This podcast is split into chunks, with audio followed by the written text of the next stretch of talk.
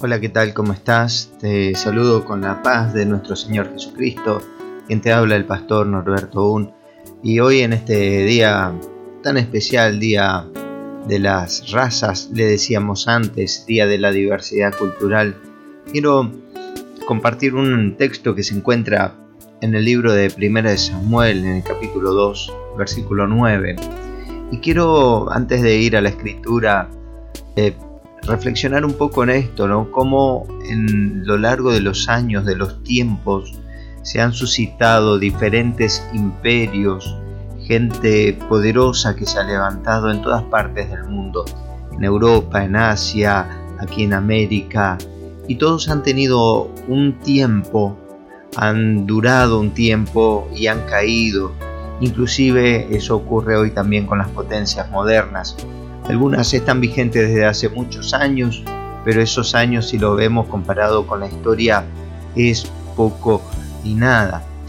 Y dentro de todo eso hay un imperio que permanece, que se sigue reinventando, que no tiene que ver con una nación, sino que tiene que ver con la gente que ama a Dios, con la gente que sigue a Dios, que busca de vivir de acuerdo a los principios divinos y eso lo podemos eh, ver desde el principio de la historia de la humanidad hasta estos días y sigue y sigue y sigue. Y dice 1 Samuel 2.9, leo la nueva traducción viviente, Él protegerá a sus fieles, pero los perversos desaparecerán en la oscuridad.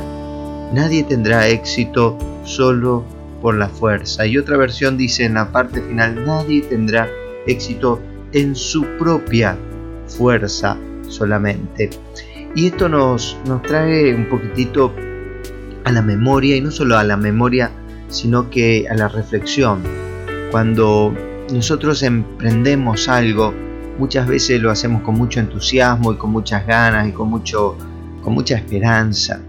Pero no solamente alcanza nuestra fe, nuestra, nuestras ganas, nuestra fuerza, la del hombre, sino que necesitamos la de Dios. A veces podemos pensar y decir, bueno, yo en realidad para esto me las arreglo solo, pero en verdad, en verdad, hay cosas que a lo largo del tiempo solo podremos mantener y mantenernos con la ayuda, con el poder de Dios.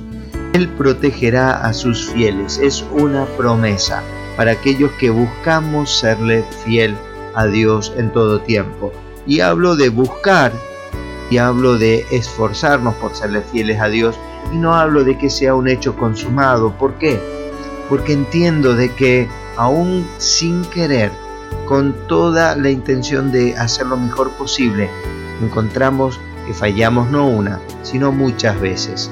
Y esto es tan importante para nosotros, el saberlo, el reconocerlo, para mantener nuestro corazón humilde, para mantener nuestro corazón dependiente del Dios de la vida, del Dios de los cielos, del Dios que hace la diferencia en la vida de aquellas personas que le buscamos.